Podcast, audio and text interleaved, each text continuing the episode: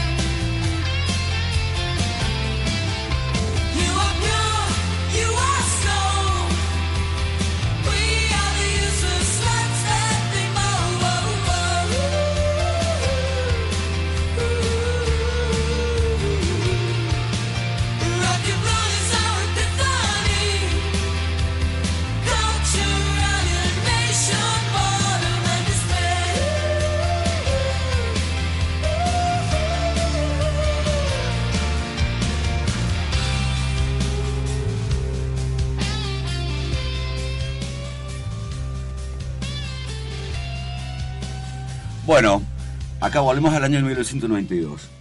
Vamos a tratar de tocar esta parte, Guille, todo lo que es, eh, o todo lo que fue la realidad política y social de esa época, a través de un episodio que nos atravesó como país y creo que sin, sin precedentes. Sí, primera vez que la Argentina sufre un acto terrorista donde se ve involucrado geopolíticamente. ¿sí? Allá por el martes 17 de marzo del 92, 14 y 45 hora local, explotaba un, un coche bomba y hacía volar en mil pedazos la embajada de, de Israel. ¿sí? Con, con un saldo de 22 personas, eh, 242 heridos y todo lo que dejó como consecuencia a lo largo de estos años. Es un atentado que nunca pudo, pudo resolverse, nunca No. se pudo encontrar Claro. los culpables. Hay una deuda de la justicia con, con toda la comunidad y, y principalmente con, con los familiares, ¿no? Sí. Tanto de israelíes como de argentinos, porque murieron eh, argentinos también. De todos modos, hay ciertas hipótesis Sí. eh, sobre los motivos del atentado. Sí, Casi todos dan vueltas sobre hechos políticos, la participación de, de Argentina en la guerra del Golfo. Sí, sí. Inclusive Menem, años más tarde, si mal no recuerdo, año 2004, le hacen una entrevista donde él le preguntan cuál había, cuáles habían sido los motivos por los cuales eh, Argentina había sufrido ese atentado, siendo que estamos eh, en el fin del mundo prácticamente, tan lejanos, y marca dos acontecimientos relevantes. Uno, la visita de, de Menem a Israel, Sí. ¿sí? Punto número uno. Y punto número dos, la participación de Argentina eh, en lo que fue la guerra del Golfo. Con eh, ¿sí? eh, tropas, puede ser que. Sí, envía de- dos, dos, dos, Sí. dos buques, y, pero la participación de Argentina era muy superficial. Sí, o sea, pero no- Argentina- No era fuerza de choque. No, no, no, simplemente era... Simbólica, un- podemos Apoyo. decir. Control. Apoyo. Control, en, control en, en las fronteras, tanto de, de Kuwait como de Irak, de la, la mercancía que entraba y que salía. Pero evidentemente hubo un pase de facturas que fue Totalmente. el atentado. Recordamos por qué Argentina participa en esa operación, porque un año anterior Irak había invadido Kuwait. Entonces, En la que se dio a llamar la guerra, de la madre de todas las batallas. entonces, eh, Naciones Unidas autoriza ¿sí? Eh, un, un comando con 34 países para eh, liberar lo que era Kuwait. De todas formas, esto se da en un marco de lucha territorial y, y- y de Sí, económico. petróleo económico. Por, por supuesto, tenemos siempre siempre un interés comercial de, de fondo o el interés en alguna materia prima o lograr Sí, la, sí. la dominancia geográfica de alguna materia prima. Era tan obvio el interés, digamos, eh, económico y por las tierras, por, la- por el petróleo, que los tipos al retirarse, cuando ya, digamos, casi están rendidos, deciden incendiar todos los pozos que tenía Kuwait. Irak, las tropas de Irak eh, incendian casi 800 pozos de petróleo, lo que significó para, para ese estado un Una pérdida descomunal. Terrible, terrible e inconmensurable. Y bueno, y también nos encontramos en el año 92, eh, a partir del primero de enero, empieza a circular el peso. El ¿sí? peso, sí. Vamos, ahí. Pasamos del, Peso, del, del del nuestro austral querido- al peso. Del austral, tan sí. ponderado peso. Conversión. Un peso valía Un 10.000 dólar. 10.000 Ah, australes. 10.000 australes. Y claro, exactamente, como un año antes habían sancionado la ley de convertibilidad, donde 10.000 australes valía un dólar, a partir del funcionamiento del peso, un peso, Un un, peso, dólar, un dólar. donde vivíamos aparentemente en el primer mundo, porque Pero vivíamos- era Hermosa burbuja, hermosa burbuja. Es- Eh, hermosa sí, burbuja. sí, sí, sí, eso es una... Y una- es, sí, sí, es el, el- el inicio de la segunda etapa del neoliberalismo. Del- El dame dos. Sí, el, el viernes pasado habíamos hablado del primer neoliberalismo con los militares. Sí, Después eh, vino Alfonsín, con todo lo que eso significó, la vuelta a la democracia. Pero bueno, en cuestión económica quedó Sí, no, no, una deuda importante sí. que no se pudo manejar. Llega Carlos Saúl Menem con el ministro de Economía Domingo, Domingo. Felipe Cavallo. Domingo Felipe. Tan Convertibilidad y conocido. estabiliza a partir del, del 1 a 1, pero con grandes consecuencias porque eh, se libera nuevamente todo lo que son las importaciones, la industria nacional empieza a caer, a caer, cerrar las- a privatizarse. se privatiza absolutamente todas las empresas del Estado. eh, y bueno, un desmantelamiento que culmina en el año 2001, ¿no es cierto?, con el estallido con De la Rúa, pero que es consecuencia De de esos proceso. 10 años de menemismo ¿sí? y Igual, yo, o sea, no, no es para ni contradecir, Sí. pero yo, por la edad que tengo, recuerdo algunas cosas de esa, de, de esa época. Y Una de las cosas que a mí más me llamó la atención, que era realmente increíble, casi inaudito, inclusive hasta para otros países del mundo, era el hecho de que, justamente, al ser un peso, un dólar, traer shows internacionales a Argentina era muy accesible. Y se producían eh, semanas donde en la misma semana, por ejemplo, tocaba David Bowie, Eric Clapton y The Cure. O sea, martes, miércoles y viernes, ponele. Exactamente. Una cosa de locos. Una cosa de locos. O sea, era inaudito. Era una irrealidad absoluta. Exacto. Si bien Había uno- un costo eh, que no se estaba conociendo, ¿no es Si cierto? bien desde el lado de oculto. Exacto, si bien desde sí. el lado del, del amor por la música es una maravilla poder ver, pero asimismo tampoco había bolsillo que aguantara para pagar tres shows en una semana, en, un, en una semana. 15 días después había otra semana de otros dos, tres shows más. Cosa Sí, increíble. hubo sectores que, que obviamente que con este modelo, como siempre pasa, se beneficiaron claramente y fueron años dorados para La venta de electrodomésticos fue impresionante. Por electrodoméstico, Viajes. Y compra. electrónica. Pero Viajes, era todo- Viajar era... Era todo importado. Era todo Claro, importado, todo importado. no se Bien. producía nada, comer- los comercios funcionan, pero el sector que más trabajo da, que es la industria, la industria local, murió. Estaba muerto, sí. Claro. se desmanteló por completo. Y Claro. eso produjo grandes consecuencias como aumento en los índices de pobreza, indigencia, desocupación, en fin. Bueno, una gran fuga de, de cerebros también, ¿no es cierto? También. Sí. Sí, Sí, sí, al tener esa. Fue esa, esa década en que, viste, todo el mundo se iba. exactamente, todo el mundo Algunos se no iba, sabían a qué se iban, pero se iban. pero se iban. Claro. Conozco- con he conocido muchos que se iban, que Pero no sé a qué se iban. pasa que pero cuando se vos ¿Se no de tenés- vaca- ¿Pero de vacaciones o se iban? No, a- se Ah, iban, se no, iban. se iban Directamente. porque- Y fines de la década del 90 ya no había posibilidades para mucha gente en cuestión de desarrollo profesional ni, ni de conseguir trabajo y bueno, se iba, se Claro. iba con búsqueda de otro horizonte. Sin embargo, siempre está ese anhelo de devolver y años más tarde muchos regresaron, ¿no es cierto? Sí. Este, y bueno, para, para finalizar la columna, este, un poquito más de actualidad, vamos a saludar a, a todos los profes, que fue su día, 17 de septiembre, en conmemoración a, a Estrada. A Estrada. ¿sí? No sé Feliz si a vos, Jorgito, te han saludado. Eh, me llegaron ¡Feliz día, Jorgito! do- dos mensajes Nuestro profesor texto me llegaron. Me llegaron dos mensajes de texto y, y todos los lugares donde trabajo no se acordó nadie que era profesor. Bien. Pero no importa. No importa. No importa. no Se los estamos recordando. No, no Por puede supuesto. ser. eh, Desde la radio vamos a hacer un pedido al hospital para que todos recuerden el día de Jorgito. No, no, es, es de los Van a solicitar a todos nuestros oyentes que manden mensajes para... Y principalmente, déjame dedicarle una, unas palabras Sí. a um, Jorgelina Ruiz Díaz y María Cristina Aguilar, docentes de Chubut fallecidas cuando regresaban a sus hogares tras haber estado en la marcha de empleados estatales peleando por el cobro de su salario digno. Una trágica noticia que, bueno, nuestra solidaridad como lo Para con venimos todos ellos. diciendo todos los viernes. Y bueno, y estas palabras de, de Eduardo Galeano para cerrar y, y dedicárselos.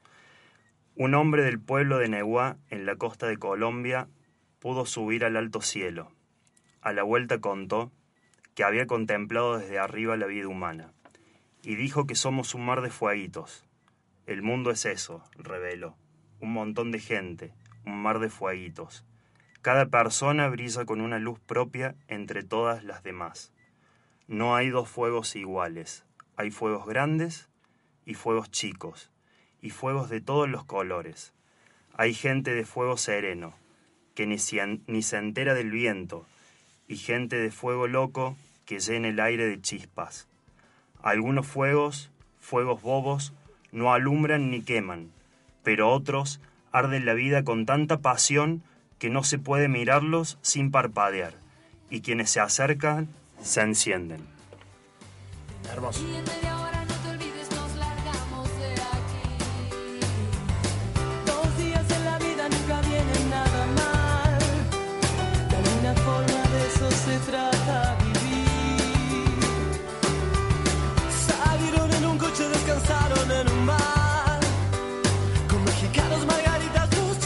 Sabe mentir.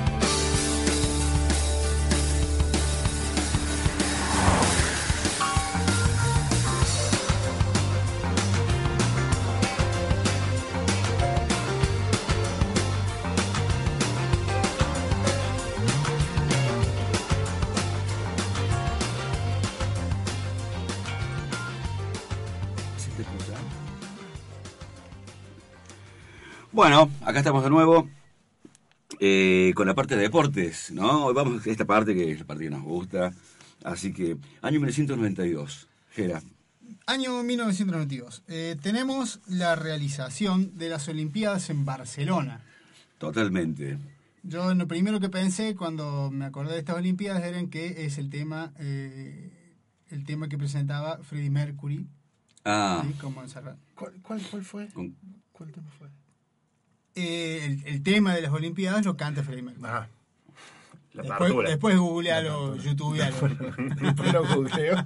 No te lo voy a cantar ahora No, porque no, bueno, estamos, que- estamos en, otro- en otra parte del Quería programa. ver si te pero- podía sacar unas notas al aire, pero bueno. Después no, te lo no canto, pudo, después no te lo canto. Si no lo llamamos a Mauricio, que lo imita bien. Freddy. Podemos llamarlo, podemos llamarlo a Mauricio. Bueno, eh, podemos decir que fueron eh, unas Olimpiadas que mm, no tuvieron desde 1972 en la Olimpiada de Múnich. Fue la primera Olimpiada que se realizó que no tuvo boicots. Ajá. Una Olimpiada que se realizó tranquilamente, digamos. en sí. Lo que fue Una increíble fueron las obras que se Olimpia. hicieron. Bien, muy bien. Uno de uno, Jorge. hoy. Bueno, de bueno, vengo bien. Claro, fue post-Guerra Fría. La primera Fue Olimpiada. eh, exactamente, fue Posguerra. posguerra fría, Y- acompañando los cambios políticos que Y, había una, en y, Europa. y unas obras de infraestructuras para... Tremendas. para- tremendas. Yo creo que de las, de las Olimpiadas que sean, digamos, eh, de los, de los últimos 20, 30 años de esta parte, de las que las obras más importantes que se hicieron. Porque aparte se, se, se empieza a introducir la arquitectura para estadios, Sí. que antes, si bien ya era un tema, pero las Olimpiadas es una obra de arquitectura increíble. Hecho Se por- renovó por completo toda la ciudad. Prácticamente, sí. Toda la ciudad, incluyendo los alrededores de la ciudad. O sea, las Sí, obras sí. fueron impresionantes. Sí, sí, fue una obra, una gran obra. sí. Bueno, podemos decir que participaron 9.356 atletas, de 169 comités, 6.652 eran hombres, 2.704 eran mujeres. Fue la segunda que se realizó en un país hispanohablante después de México en 1968. Eh, participaba por primera vez eh, la Unión eh, Soviética, la URSS, que eh, participaron todos bajo el nombre de un equipo unificado.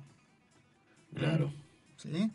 Eh, fue la primera vez que participó Alemania, unificada también, Unificada como un solo país, y volvió a Sudáfrica después de varias Olimpiadas, siete Olimpiadas hacía que no, no participaba por la apartheid, y volvía eh, en Barcelona. O sea, era una fiesta, digamos. Claro, claro. Sí, miles- estaba todo, todo- estaba todo hecho para una fiesta. Qué lindo, qué lindo. Pero aparte la situación política, ¿no? Que era la primera Sí. Olimpiada que se hacía después de la caída del muro de Berlín Sí, y, todo coincidió para, para el, el- el momento... y la caída de la perestroika. O Sí, previo, cuando ya la perestroika no tenía. Entonces, políticamente era un momento muy, muy especial en Europa.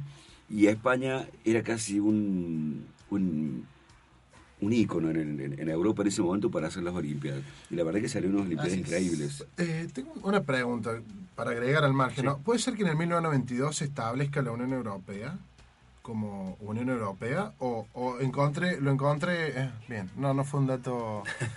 Un dato relevado. Me creo que lo, que lo había leído. Tenés Bueno, que mejorar ah, tu fuente. Sí, la verdad que sí. Bueno, lo googlearemos. Sí. para ver cuánto hay de certeza en eso.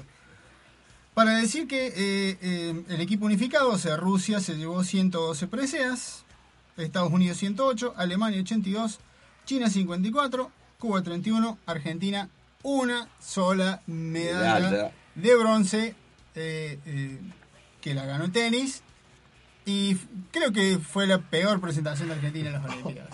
Muy probable. Lamento Bueno, decirlo. Sí, muy probable, bueno, pero muy bueno, una medallita, aunque sea una medalla para, para el que haya ido a competir ahí, debe haber sido en su vida un hito bastante grande. Sobre todo cuando es la única. La única. Javier Fraga tiene que haber celebrado mucho, tiene que haber dicho la única que nos llevamos y es mía. Bueno, bueno, en fin. Por lo fin. menos, viste, Yo nos no sé si- de paseo. O sí. Por lo menos, por lo menos. ¿eh? ¿Tuvimos algún año en que, en que tuvimos eh, muchas medallas de traídas? Sí, Sí, el o sea, más que ese año, varios. Sí, sí. Varios El 2004 fue una buena 2004 cosecha. fue una buena cosecha, sí. Eh, Me parece que el 2008 y, y Londres 2012 también. Ajá. Sí, sí, sí. fueron buenas Olimpiadas. Sí. Sí, sí, sí, hubo, hubo- tuvimos unos momentos lindos. Sí, por supuesto que, siempre competimos contra grandes potencias como Estados Unidos, sí. como Con el este, presupuesto que se tiene acá, digamos. China No, bueno, los orientales, papá, Sí, papá, sí. esos Sí. muchachos cada vez están más... Sí, sí, sí. y Cuba, que siempre están bien posicionados en el ranking, en el medallero. Históricamente. Con siempre. grandes atletas y con eh, Grandes atletas. gran participación del Estado en, en todo lo que es el desarrollo de infraestructura dentro de Cuba y para los Y el atletas que se pueden desarrollar. sí. Qué lindo, qué El lindo. fútbol, Gera, ¿qué tenemos? Bueno, en cuanto a fútbol, digamos que eh, era esa época en la cual se jugaban dos torneos cortos. Totalmente. eh, era el apertura y el clausura. En el apertura eh, se da el reencuentro después de 17 años. El super Juegan clásico. en primera división Por Talleres y Belgrano. Oh, después de ahí 17 lo- años, Señora y señor. El gigante de Alberdi, ¿viste? Pero- Vamos, el querido, papá. querido Bueno, Belgrano. eh, el primer partido, el, del- En primera apertura, división, esto hay que Sí, aclararlo. sí, sí, ¿eh? sí, sí, o sea, en se primera vuelven a división. encontrar en primera Digo por ahí el que división está escuchando, no es la 17 B, años. es en primera división. En primera división, señores. Ok, ok. Entonces, después de 17 años se vuelven a encontrar. El primer partido lo gana en, el, el- en la apertura de 1992, lo gana Belgrano 3 a 0. Y eh, para el clausura se encuentran los dos ya muy apretados en el promedio. Un partido terrible, llegaban los dos Sí. con el mismo promedio, 0,894. Sí, se sí. sacaron los ojos, ganó Belgrano 2 a 1, partidazo, Vamos. 46 mil personas. Fa. Una recaudación de 587 mil dólares o pesos. Es lo mismo en ese momento. Claro, claro, en ese momento. Wow, wow. Pero Qué fuerte vos, escucharlo. así mismo, así habiendo llegado complicados, Belgrano tenía el tercer goleador del torneo, Sí, señor. que era Luis Fabián Artime. Sí, señor. Artime. Vamos, eh, ojo. Ojo con el. Ojo con el O sea que así mismo teníamos el, tercer goleador del torneo. ¿Le, le podés cortar el micrófono, No, Sergio, no, por favor? Ah, Este no, no se puede. Ah. No apoyamos la mentira, Cari, en mentira. este Acá, estamos. Yo, Ese año yo sé también, muy poco de fútbol. Y ese año, o sea, el- eh, sería en, ya en el cierre, en 1993, desciende Talleres. Ah, mira vos. Es el año que desciende Talleres. Algo que los está acostumbrados. ¡Pam! ¡Pum! Aprovecha ahí para meter un guantazo. Bueno, eh, yo tengo la teoría, soy eh, como el gran negro Brizuela. Yo opino que cuando desciende un equipo cordobés, Descendemos, descendemos, todo, decía el prócer ¿sí? del periodismo Entonces, deportivo. si bien eh, por ahí uno puede hacer una chanza y decir, Sí, pero evidente, es obvio. pero fue un dolor como es un dolor cada vez que desciende cualquier equipo de Córdoba. Totalmente. Con lo, Porque que es una genera, plaza muy importante. con lo que genera el clásico en la Con ciudad. todo lo que genera. Con todo lo que genera. Ese año también es campeón del Intercontinental San Pablo, campeón de la Libertadores San Pablo. Juega, mirá qué detalle. Ese final del Intercontinental juega con el Barcelona, le gana 2 a 1. En ese equipo de San Pablo jugaba entre otros Cafú, Rogero Ceni, Torino Cerezo, Müller, Tele Santana el técnico, alto equipo. Juega con Barcelona. Barcelona había ganado por primera vez Sí, su UEFA, UEFA Champions League. Champions League. eso sí. Qué dato curioso para un Eso equipo del poderío del Barcelona. Que En realidad uno lo piensa desde ahora. Hoy, hoy el Barcelona es el equipo de los más poderosos, pero en esa época no estaba dentro de la élite de los equipos europeos. Estaba por un escalón debajo, es cierto. Sí, pero, ah, pero imagínate que, por ejemplo, ya el, ya el Real Madrid en el 92 ya había ganado como 5, 6 Sí. o como 10, no sé, ¿viste? Se había cansado de ganar. El Bayern. Múnich, que son equipos Igual, el que ganaba. igual no había tanta diferencia, me parece, entre equipos europeos quizás y equipos sudamericanos en ese momento por cuestión de presupuesto. Si bien siempre tuvieron diferencia los europeos, hoy es mucho Me más parece que en esos años la- recién estaba como gestándose lo que, lo que fue eh, los Galácticos. Exacto. Fue el, primer equipo que realmente marcó un poderío económico, porque estaban todos. Todos, Exacto. no Estaban todos. Roberto Carlos. Beckham, ¿viste? Pero sí, todavía no había mucha diferencia. Hoy hay una Se le diferencia podía pelear. abismal. Hoy es no muy podés. difícil. es No muy podés, difícil. hoy no podés. Sí. Ese año también juega la selección argentina y gana la Copa de Confederaciones en 1992 en diciembre. sí, perdón, perdón. me- Me están retando. Este, con un gran equipo, que sería la, la base del equipo. La base del el equipo equipo del que después 94, sí, eh, sabe. Del 94 con Coco Basile a la cabeza. Con ese medio campo, Gerardo, que para mí, de los, de los más grandes medio campos que he visto, o sea, Simeone, Redondo, Leonardo Rodríguez, es medio campo de los, de los mejores que he visto en la selección. De los que más me han gustado a mí. El Yo me saco el sombrero con redondo, un 5 que a mí me... Que en esa época no era, no era el 5 del Real Madrid, en esa época, creo, ¿no? O después. No, no, después. Después fue el 5 del Real Madrid, puede Bueno, me ser. parece. Puede ser. Pero habría que, eh, habría que googlearlo. Bueno. Volvemos al año 92. Vamos con música. Maestro, vamos con música. ¿Qué tenemos ahora de tema? Nos vamos a Seattle. Desde Seattle nos llega Pearl Jam con Black, que es una de las canciones más populares del grupo. Fue una parte de su álbum Ten y es una de las piezas centrales del álbum y de las más emocionantes. El grupo se lanza con sus sencillos ya que consideraban la canción como algo muy personal y creían que el sentimiento se perdería al intentar hacer un video o lanzarlo comercialmente. A pesar de todo, la canción llegó a alcanzar el tercer puesto de la lista de Mainstream Rock Billboard 1992. La canción fue incluida en el disco de éxitos la revista Rolling Stone lo eligió la novena mejor balada de todos los tiempos. Black Pearl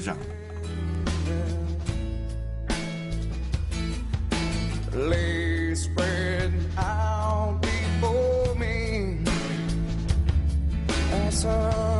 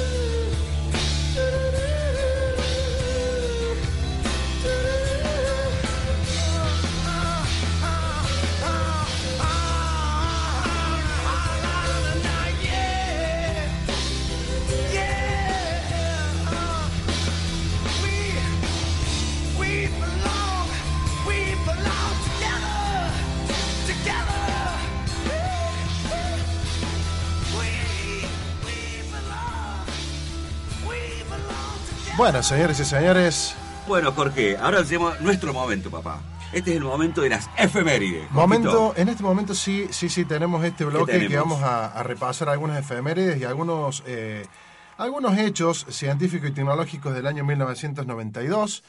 Eh, tuvimos varias cosas, varias cosas. A nivel astronómico, a nivel cósmico, a nivel naves espaciales y Ah, todo lo demás. O sea, nos fuimos allá. al- Sí, sí, Al una- espacio sideral. Una sutileza, una sutileza solamente que eh, la NASA ese, en el año 1992 lanzó una, eh, una sonda a la Mars Observer, llamada Mars Observer, que fue la segunda sonda que envió para explorar Marte, Marte. Para explorar Marte. Pero tuvieron un pequeño problema que se les perdió en el camino la nave, no logró Ah, aterrizar. esas cosas pasan. y ¿no? este eh, eh, Salió de los radares. salió de los radares, salió de los radares directamente. Como así vos, Jorgito, algunas noches. algunas noches y pasó que eh, a partir de ese momento tomaron una nueva política en la, en, en- en la realización y la fabricación de sus, sus distintos elementos eh, en, el que dijeron, bueno, ahora vamos a hacer las cosas eh, del modo faster, cheaper and better, más rápido, más barato y mejor. Esa es una sutileza.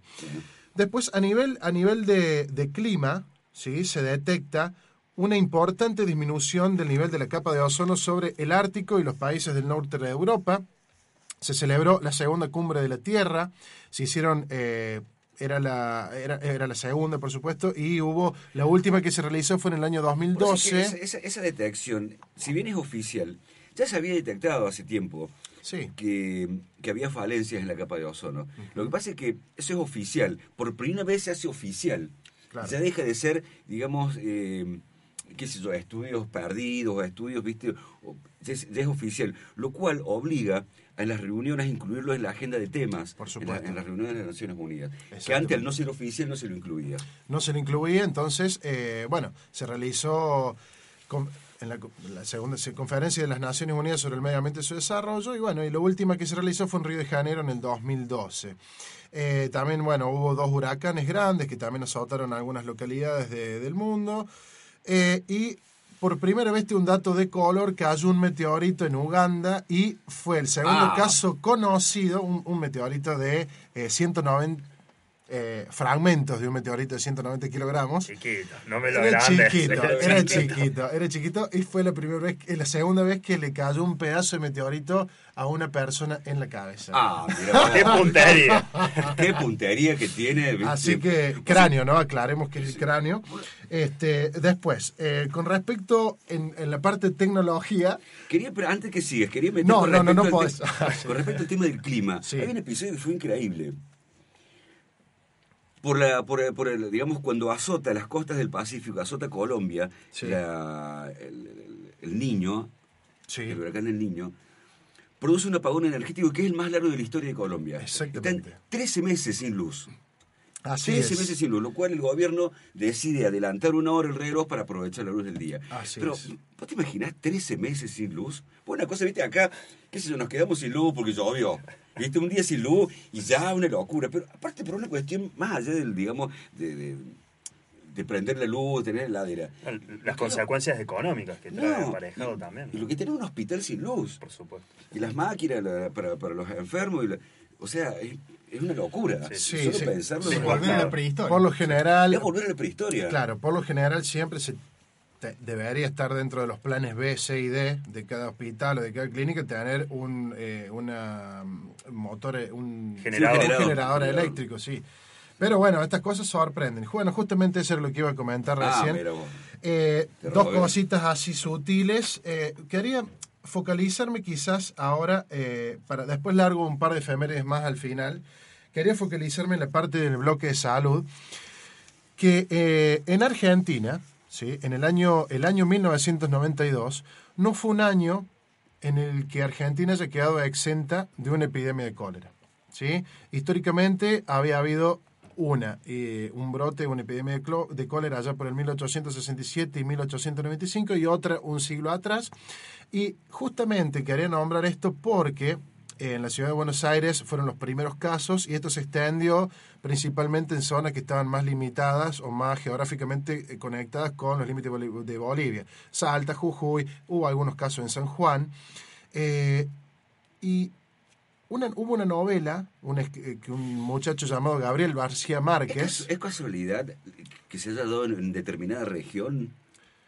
No. No. supongo. No, no es casualidad, no es O sea, casualidad porque teníamos justamente en el año 1992, también en estos años, eran, en 1992, bueno, eh, era una epidemia que había eh, dado vuelta mundialmente, entonces Argentina y Buenos región, Aires sí. no, no quedó, no quedó exenta de eso.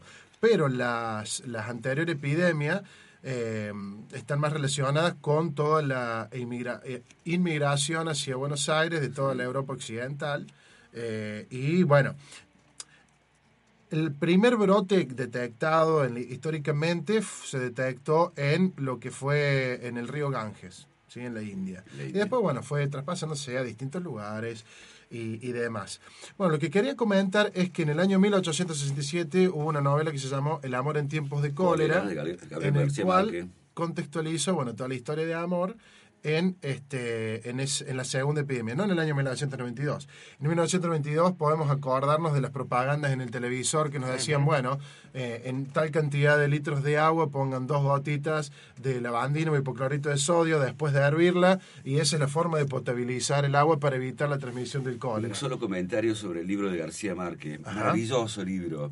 Cuenta la historia de amor de un hombre por una mujer que duró 57 años. Recién después de más de 50 años, esa pareja puede concretar su amor. Uy. Una maravillosa Wow. historia de García Márquez, maravillosa historia. Sí, Solo yo- en un libro se puede.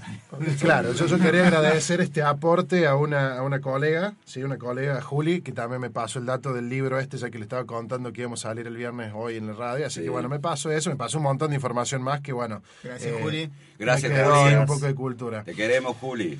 Este, bueno, eh, quería comentar así, como siempre, la parte de promoción y prevención de salud, nivel de atención primera de salud. No, no podría estar en un programa de radio, sino podría compartir un poquito de cómo eh, evitar o, explicar un poquito la enfermedad del cólera. ¿sí? Eh, bueno, es una enfermedad bacteriana causada justamente por una bacteria que se llama el virus cholerae. Se transmite por, bueno, por la ingesta de comida o aguas contaminadas por estas bacterias. Estas bacterias, por lo general, llegan al agua o a la comida a través de la materia fecal de personas infectadas. Es decir, que si una persona infectada no tiene una buena higiene de manos y con esas manos toca el agua o defeca en el agua o eh, transmite o, o no higieniza bien lo, eh, el agua que va a tomar o, la- o el agua con la que lava las comidas, lo transmite a, a, bueno, a la gente con la que se relacione. En su momento, eh, Paracelso, esto estamos hablando del 460 antes de Cristo, nombraba Paracelso y no sé si Aristóteles, si no me acuerdo, o Hipócrates, no, no tengo la certeza, pero hablaban de que había una enfermedad que generaba gran cantidad de deshidratación en las personas. O sea, se pueden llegar a perder hasta 15 o 20 litros de agua por día, o sea, en vómitos y diarrea, pero más que nada Es en una diarrea. deshidratación. Una deshidratación extrema en poco tiempo. ¿Y, y en cuánto tiempo puede ser mortal si no es tratada? Y todo depende de la cantidad de, eh, de, de- de agua que tenga la persona, pero eh, eso depende de la resistencia de la persona. Pero te puede llevar eh, en A pocas horas. En pocas horas te puede llevar a la muerte si no, si no te hidratas correctamente. Eh, estoy hablando menos de 24 horas, te puede, te puede llevar. Pero bueno, eh, lo que quería comentar era eso, que en la India, en el Ganges, tenían la costumbre de arrojar los cuerpos por una cuestión cultural en el río.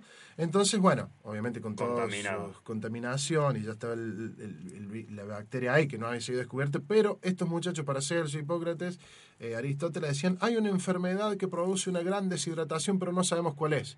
Más o menos como lo que pasaba con el HIV, que había una enfermedad que hace que la gente tenga tal enfermedad, pero no sabemos cuál es. Hasta que, bueno, después se descubrió. Eh, hubo la primera pandemia y epidemia mundial, comenzó en 1817 en Asia Sudoriental. Continuando un poquito con esto, eh, hay que tener en cuenta también la, la- la potabilización del agua, la correcta eliminación de excretas, eh, La el infraestructura agua con la que cuenta un Estado, ¿no? Por supuesto, Sí. eso es importantísimo. Y bueno, eh, se, se puede transmitir tranquilamente por, por eso, por esos lados. Otra cosa que quería este, comentar, la enfermedad en un 75% de las veces es asintomática, o sea, puede generar una pequeña diarrea y no generar tanto, tanto problema, pero otro 25% es bastante deteriorante. El tratamiento básico, el tratamiento básico es hidratación. ¿Sí? Es tomar eh, buena cantidad de líquidos. eh, bueno, tenemos también que la Organización Mundial de la Salud creó lo que se llama las sales de re- rehidratación oral, que se transmiten por vía oral, o sea, las toman por vía oral. También se pueden necesitar grandes infusiones de líquido endovenoso y en muchos casos se tiene que eh, utilizar antibiótico terapia. Así que bueno, lo primero, lo primero, lavarse las manos, Muy tomar bien, agua potable, hervirla en todo caso que estés en una zona endémica, colócale tus dos gotitas de lavandina, no sé si en 4 o 5 litros de agua, y eh, en todo caso utilizar algunos métodos de agua envasada si uno viaja a otro lado, y averiguar siempre que uno viaje si hay la enfermedad del cólera presente u otra enfermedad para tenerlo en cuenta. Así que bueno, eso es lo que quería comentar acerca de, salud. Terminamos de con este un poco bloque. de información de servicio Así y con es. recomendaciones para viaje. Me parece bárbaro. Bueno, de 1922 se dice que durante el Su TV Tour de México en 1993, Bono, cantante de U2, pidió a un programador de radio una copia de Dínamo. Y al escuchar Claro Oscuro, se inspiró para Lemon, tema del álbum Soropa de 1993. Claro Oscuro es una canción de la banda Soda Stereo, editada en el álbum Dínamo, sexto disco de estudio de la banda. Aparece en casi todas las giras, excepto en la gira Me Verás Volver. Claro Oscuro, Soda Stereo, 1992.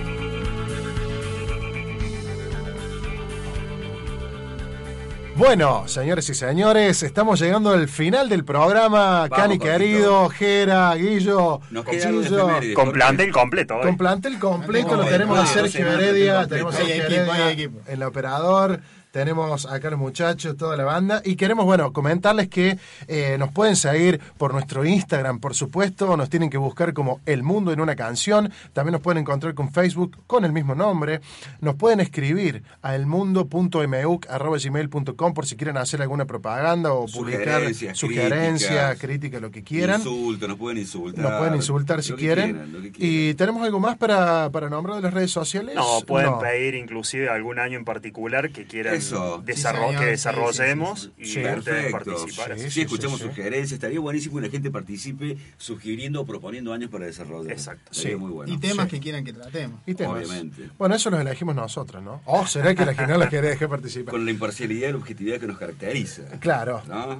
Así que bueno, eh, bueno, ¿quiere que tiremos algunas efemérides finales Por como favor. para, Dale, para dale, terminar? por favor. Eh, yo tengo algunas pequeñas nada más. Este, quiero, eh, me parece eh, destacable nombrar que en el año 1992 se, eh, se crea la famosa Administración, Normal, Administración Nacional de Medicamentos, Alimentos y Tecnología Médica, la famosa ADMAT. Para comparar, se puede comparar con la FDA de la Food and Drug Administration de Estados Unidos. Eso fue en el 20 de agosto a través del decreto 1490. Falleció el médico Florencio Escardo, que hizo el primer laboratorio de bacteriología pediátrica, no en el año 92, pero eh, ese año falleció. En el hospital italiano, por primera vez, se realizó un primer trasplante hepático pero no fue el primero per se, sino que fue el primer trasplante hepático hecho con un donante vivo relacionado, es decir, un pariente de la persona, disminuyendo, bueno, todo el, el rebote, la compatibilidad. Y por otro lado, esto generó una modificación o que empiecen a tratar los del Hospital Italiano la Ley Nacional de Trasplante y además porque fueron pioneros de una tecnología hoy universalmente aceptada que permite reducir la, mortalidad no un 2%, al 2%.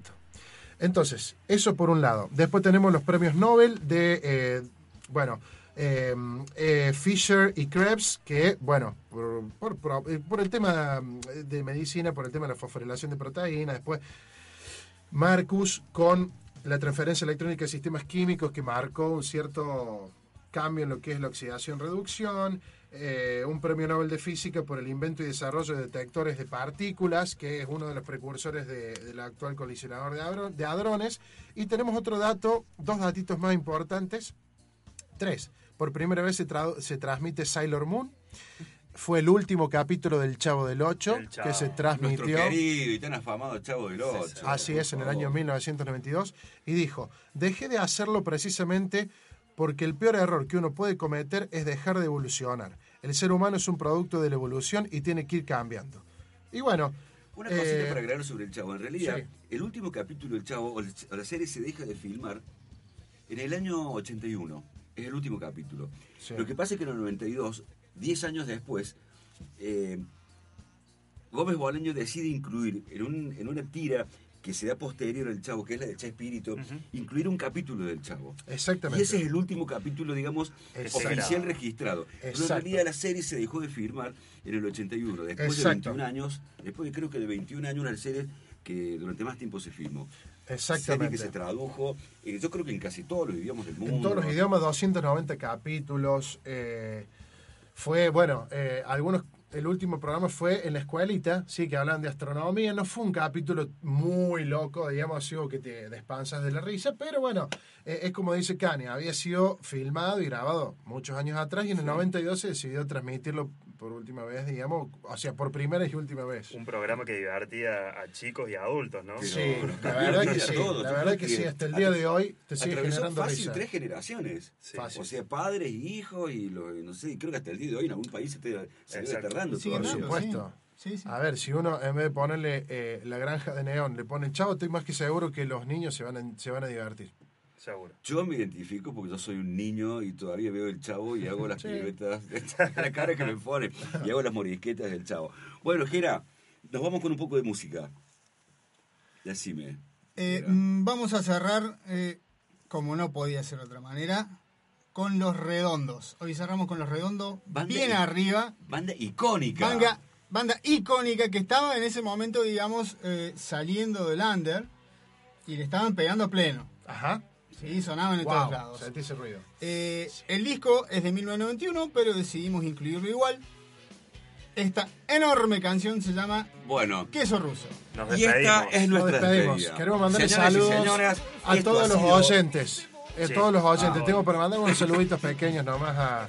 Qué denso que soy, perdón. Eh, no, por favor. A Juli que nos aportó lo de lo de lo de García Márquez, a, a, Majo, a Hernán, a Pablo, a los amigos que siempre nos escuchan, la familia que siempre a nos mi amigo escucha. La familia que siempre está del otro lado, haciendo el aguante, por supuesto. Bueno, señores y señores, esto ha sido El, mundo, mundo en una, canción. La semana que viene, amigos. 21.30.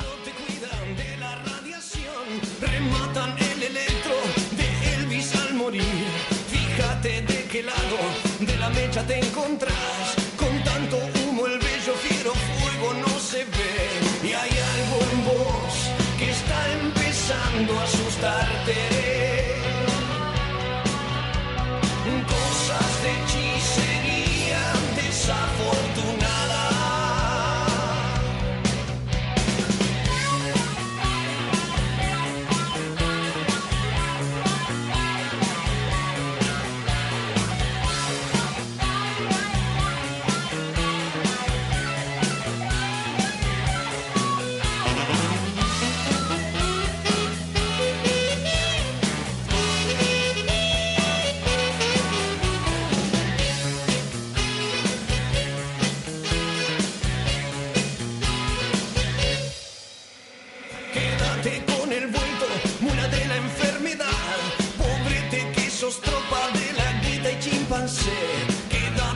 Petaca con saliva y nada más.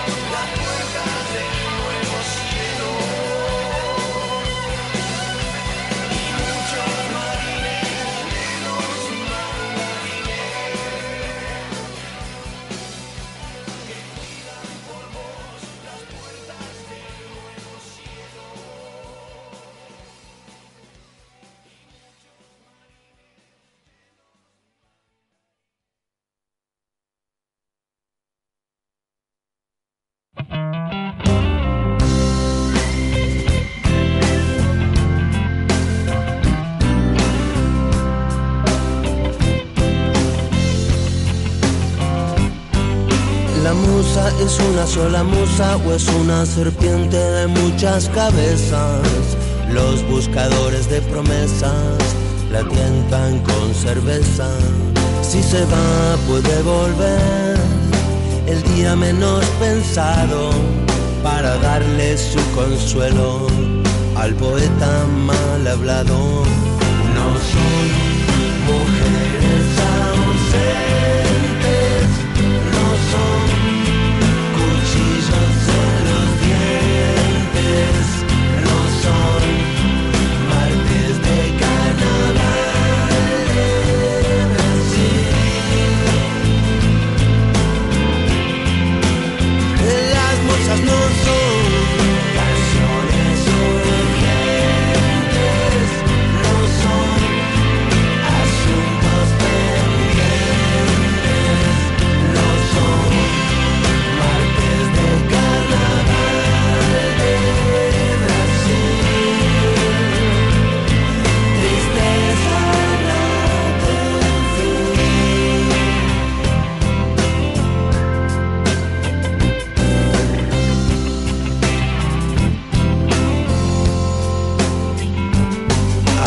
que desenvainar las espadas del texto y escribir una canción, aunque no haya algún pretexto, y dedicársela al primero que pase caminando, al que se quedó pensando, al que no quiere pensar.